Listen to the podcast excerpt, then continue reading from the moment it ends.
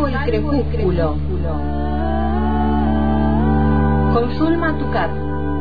Un perro ladra. Solo está su voz en la tarde que cae.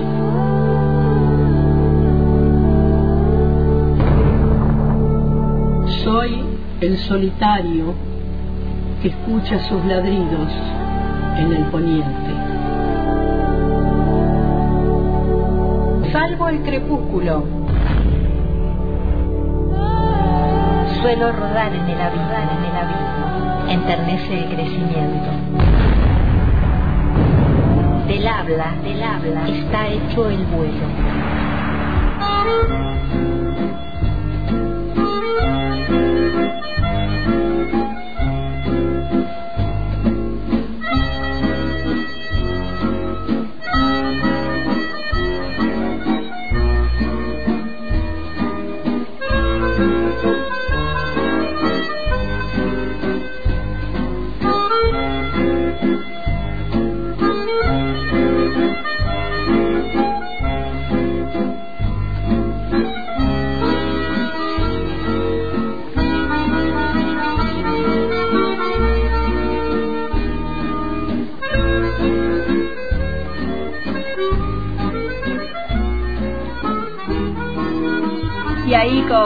Música eh, nos estamos ahí acomodando. Si escuchás ruidos de sillas y demás, tiene que ver con la presencialidad que estamos, a la cual estamos volviendo eh, y que está buenísimo que podamos hacerlo así.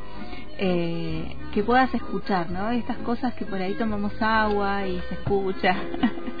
eh, las cosas que suceden en la radio en vivo está buenísimo.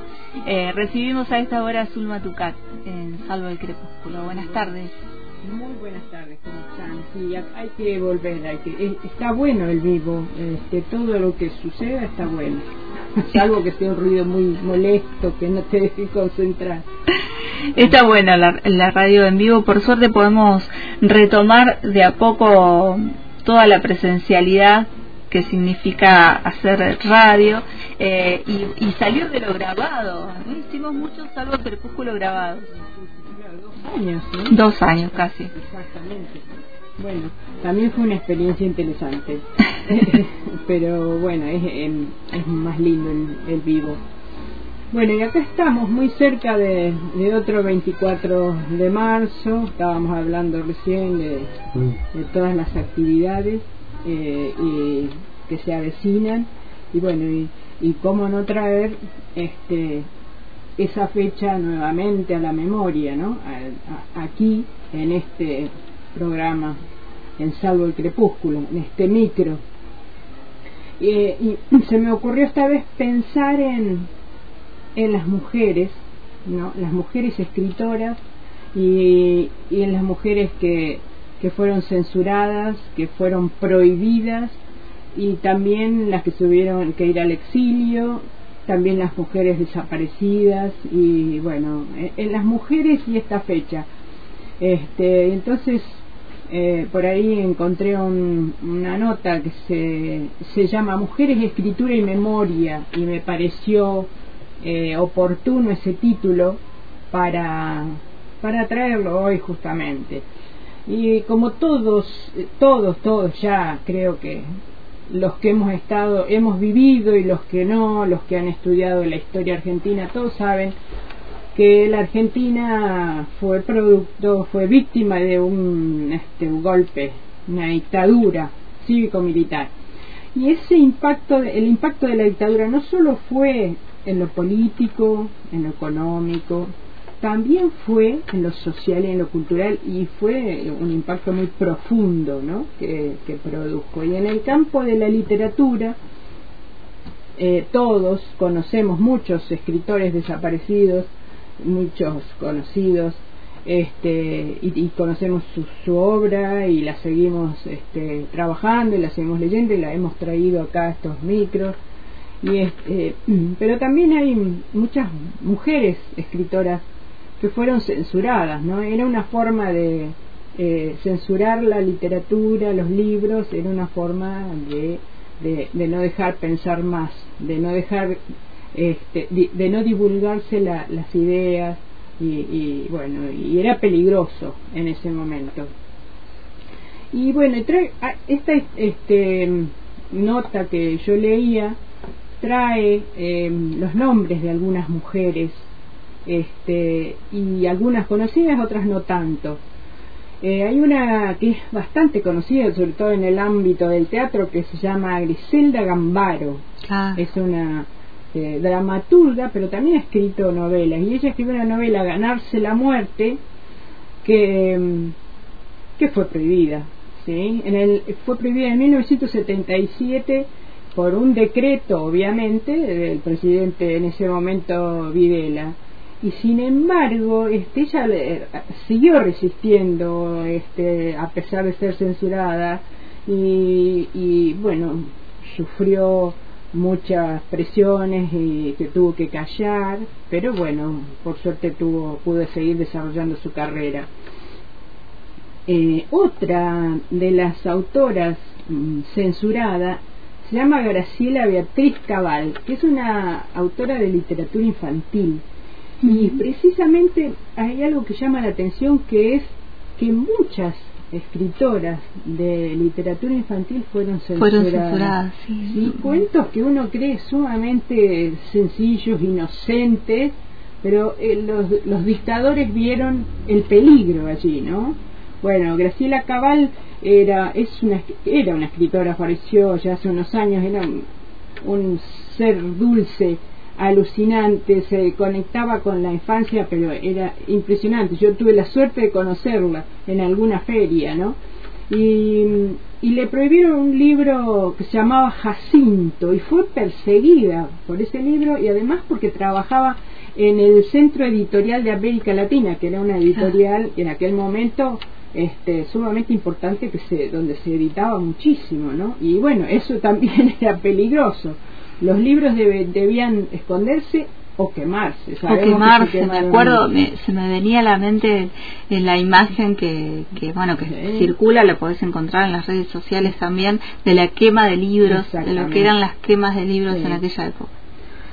Y este, Graciela tenía la función en esa editorial de promocionar la lectura, precisamente. Así que fue, bueno, lo que pasó con las mujeres es que no solo fueron este, atacadas, digamos, por la dictadura, por lo que hacían en el caso de las escritoras, por los que escribían, sino también por la condición de mujeres, ¿no? Eso está clarísimo y, ha pasado en otros en otros ámbitos también. Y hay otra autora que no es tan conocida como las dos anteriores, se llama Beatriz Durmec y que ah. ella escribió un cuento que se llama El pueblo que no, que, que no quería ser gris. Fíjate vos el título, ¿no? puede ser un cuento que pasa, un título que pasa sumamente desapercibido. Sin embargo, la dictadura lo prohibió. Entonces yo dije, bueno, creo que tenemos que leer ese cuento hoy porque no es un cuento muy largo y como para que los oyentes tengan este idea de qué se trata. Y después podemos también dejarlo capaz en, en la publicación de la página. Exacto, sí se puede colgar. Para que puedan allí también leerlo. Exactamente. Bueno, el pueblo que no quería ser gris. Había una vez un rey grande en un país chiquito. En el país chiquito vivían hombres, mujeres y niños pero el rey nunca hablaba con ellos, solamente les ordenaba. Y, y, como no hablaba con ellos, no sabía lo que querían, y si por casualidad los sabía, no les interesaba.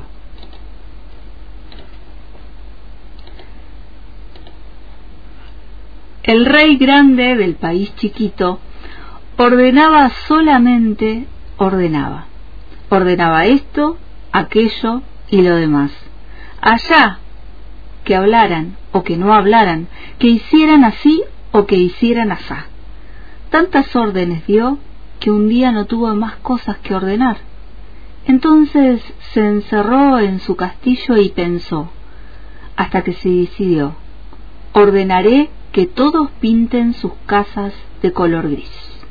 Y todos pintaron sus casas de gris, todos menos uno, uno que estaba sentado mirando el cielo y vio pasar una paloma roja, azul y blanca. Oh, qué linda, dijo maravillado. Pintaré mi casa de rojo, azul y blanco. Y la pintó nomás. Cuando el rey miró desde su torre y vio entre las casas grises una roja, azul y blanca, se cayó de espaldas una vez, pero enseguida se levantó y ordenó a sus guardias traigan inmediatamente a uno que pintó su casa de rojo, azul y blanco. Los guardias aprontaron sus ojos para verlo todo, sus orejas para oír, y se marcharon. Pero mientras llegaban a la casa de uno, otro que otro que vive en la casa vecina dijo Qué linda casa. Yo también pintaré la mía así. Y la pintó nomás. Entonces, cuando los guardias llegaron, no supieron cuál era la casa de uno y cuál era la casa de otro. Así que regresaron al castillo y hablaron con el rey. No puede ser, dijo el rey, y miró desde la torre. Al ver lo que vio se cayó de espaldas dos veces, pero enseguida se levantó y ordenó a sus guardias me traen a uno y a otro, inmediatamente. Pero ya un tercero había visto las dos casas de rojo, azul y blanco y en un instante pintó la suya. Los guardias no tuvieron más remedio que regresar y preguntarle al rey ¿Qué hacemos? ¿Traemos a uno, a otro y a otro? Entonces el rey se cayó de espaldas tres veces y los guardias tuvieron que ayudarlo a levantarse. Traen a los tres, dijo, en cuanto estuvo levantado. Pero cuando los guardias bajaron, no habían tres casas pintadas. Había 333.333. Bueno, dijeron los guardias cuando terminaron de contarla, se lo diremos al rey. Y el rey se cayó de espalda una vez, dos, cuatro, ocho, 16, 32, 74 y 128 veces. Mientras se caía y lo levantaban, el rey ordenaba que me traigan todo lo que sea rojo, azul y blanco. Los guardias bajaron ligerito.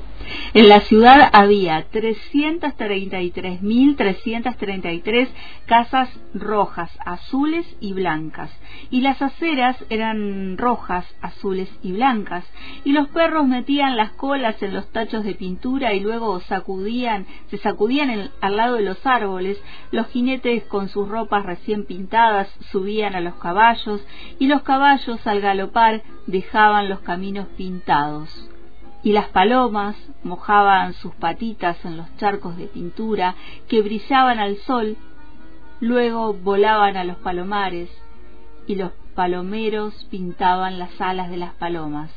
Así que cuando éstas volaban por el cielo parecían barriles de colores y todos las miraban y se sentían muy contentos. Todo era, era rojo, azul y blanco, todo menos el rey, sus guardias y el castillo todo aquel que sea rojo, azul y blanco debe marchar inmediatamente al castillo. El rey lo ordena, dijeron los guardias. Y todos, hombres, mujeres, niños, ancianos, caballos, perros y pájaros, gatos y palomas, todos los que podían marchar llegaron al castillo.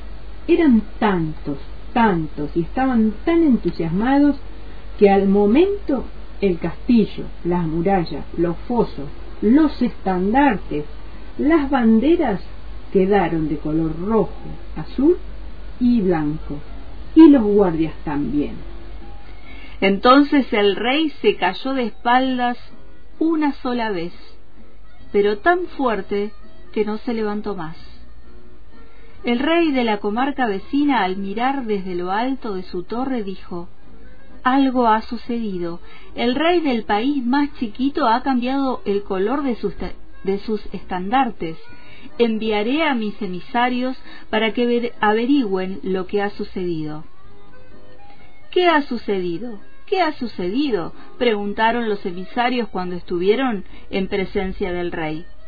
Pero el rey grande, del país chiquito, estaba tan caído que ni siquiera podía contestar. Entonces uno dijo, Resulta que yo estaba en la puerta de mi casa tomando el fresco, mirando el cielo y vi pasar una paloma roja, azul y blanca. Y entonces, y siguió contando todo lo que había sucedido. Pondremos sobre aviso a nuestro rey, dijeron los emisarios del país vecino, no vaya a ser que le pase lo mismo. Y marcharon al galope.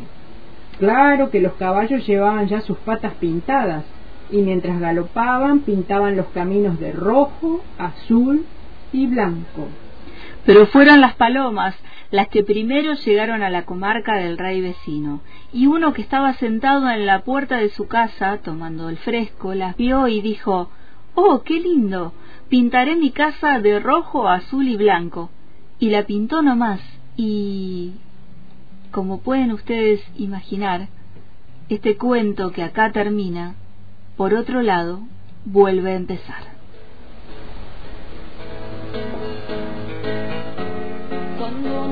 recordamos lo que nos pasa, nos puede suceder la misma cosa.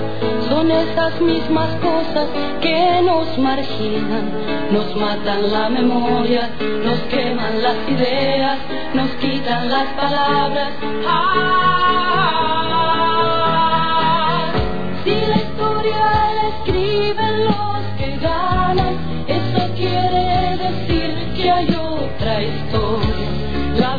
verdadera historia. Quien quiera oír, que oiga. Nos queman las palabras, nos silencian y la voz de la gente se oirá siempre. Inútil es matar, la muerte prueba que la vida existe cuando no recordamos lo que nos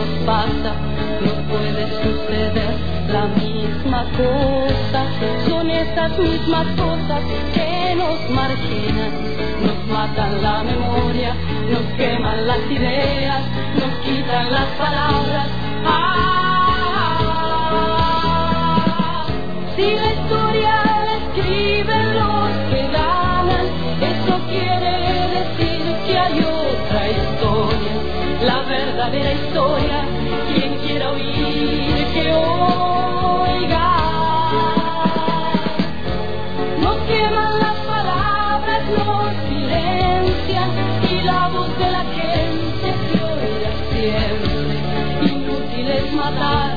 La muerte prueba que la vida existe.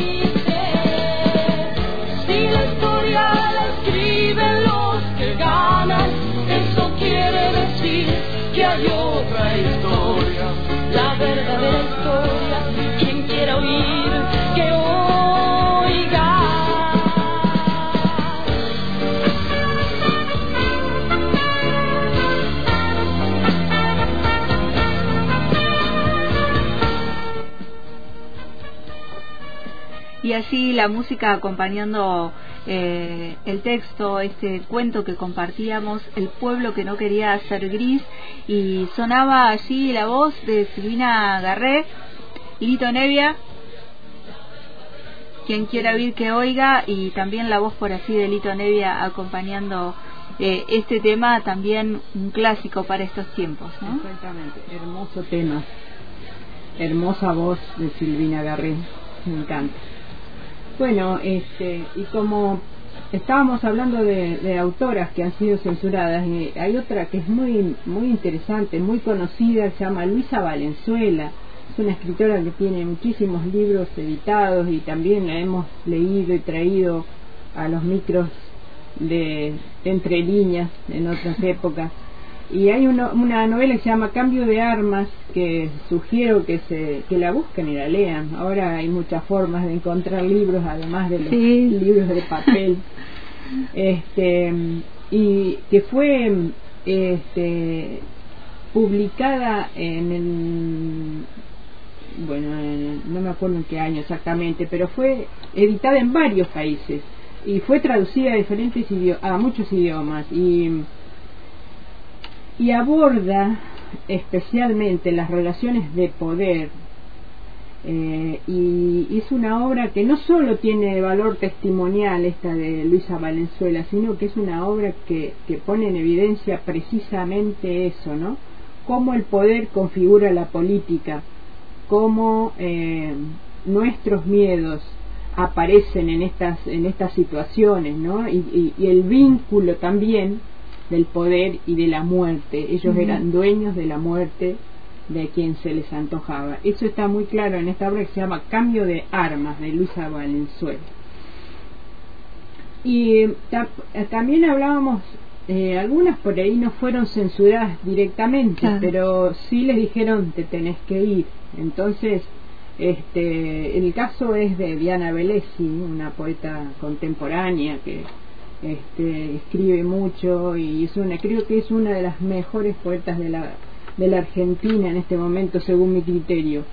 Eh, hay un, un artículo que se llama Solo cuento con mi lengua, ¿no? donde ahí hace un análisis de la obra en general de Diana Velesi, pero precisamente hace referencia a una obra de Diana que es que la publicó en 1982 eh, justo cuando finalizaba la dictadura. O sea que antes si, si lo hubiera publicado antes se la censuraban. Entonces ella evitó eso que se llama el tributo del mudo. Precisamente esa palabra mudo era como que en toda la, la dictadura hubo mucha gente muda, algunos obligados y otros por miedo, ¿no? Y, bueno, pero además eh, el mudo era un vecino de ella, ella vivía en el Tigre en aquella época, vivió hasta hace muy poco en el Tigre y tenía un vecino que era mudo y, entonces este como que asoció las dos cosas, ¿no? Eh, puedo escribir poemas, lo sé, con las voces y los días que cayeron en el tobogán del sueño de los años, dice Diana Velesi. Eh, es muy metafórica su poesía y, y bueno, y en esta obra aparece la naturaleza como un motivo sumamente eh, fuerte para, para como enfrentar el horror, el horror de la dictadura, ¿no? Eh, dice este, esa nota sobre el libro, dice, tributo del mudo ofrenda la palabra ante un estado de mudez, que es traumático, que abarca el plano individual, pero también el plano colectivo. Y bueno, este...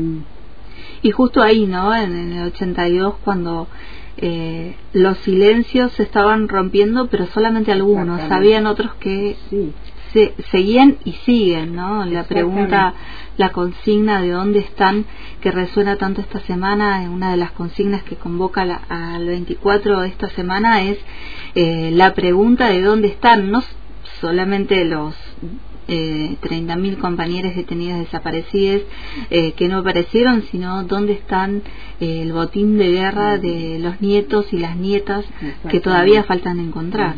Exactamente y, y, dónde están también muchas voces ¿no? que todavía no se animan a decir. O sea costó muchísimo eh, retomar en la democracia esto de, poder expresarse de poder escribir y de poder manifestarse este, libremente. Costó muchísimo. Y en la literatura particularmente pasaron años hasta que eh, uno pudo eh, conocer libros que habían sido escritos en esa época que habían sido censurados o pudimos conocer este, escritores que contaban, por ejemplo, eh, historias como esta de, de, los nietos que todavía no se encuentran. Bueno, nosotros pudimos, ¿te acordás, entrevistar a Laura Alcoba, que después de mucho tiempo ella también este, escribió. El Osorio también escribió una novela sobre una nieta restituida. Bueno, pero costó muchísimo eh, pero bueno, y volviendo a Diana Velesi, este, hay, voy a compartir algunos textos breves. Se llama, uno dice, despierto y el pequeño bote a cuya proa la serpiente del poder navega, ciega e inmóvil, me conduce al mar de arena. Un sol nos derrite mientras vuela el pájaro de las rocas y soberbia cruza su sombra sobre la fresca fuente de nuestras manos. Se desliza la seda por un largo camino. Más allá del crepúsculo, van nuestros rostros enlazados. Es bellísimo. Bueno, es bellísimo pero también es fuerte. Sí. Bueno, eh, creo, no sé si ya estamos en el, en el tiempo, pero es también es un libro para que, que recomiendo que lean y todos los de Diana Vélez. Se llama Tributo del Mudo, ¿sí? Y tiene una poesía muy interesante porque además hace referencia a los primeros, en, las, en primera, la primera parte a la poesía china. Ella Claro. recorrió el mundo en su juventud, anduvo como siete, ocho años recorriendo el mundo, caminaba, tomaba bus, hacía lo que, lo que se le ocurría, pero iba viviendo. Y ahí, bueno, conoció China, conoció todo esto. Es interesantísima, ya la vamos a volver a traer Diana y Bueno. Ojalá la, la pudiéramos va. entrevistar. Ah, capaz que sí, vamos, vamos, a ver. hacer lo posible.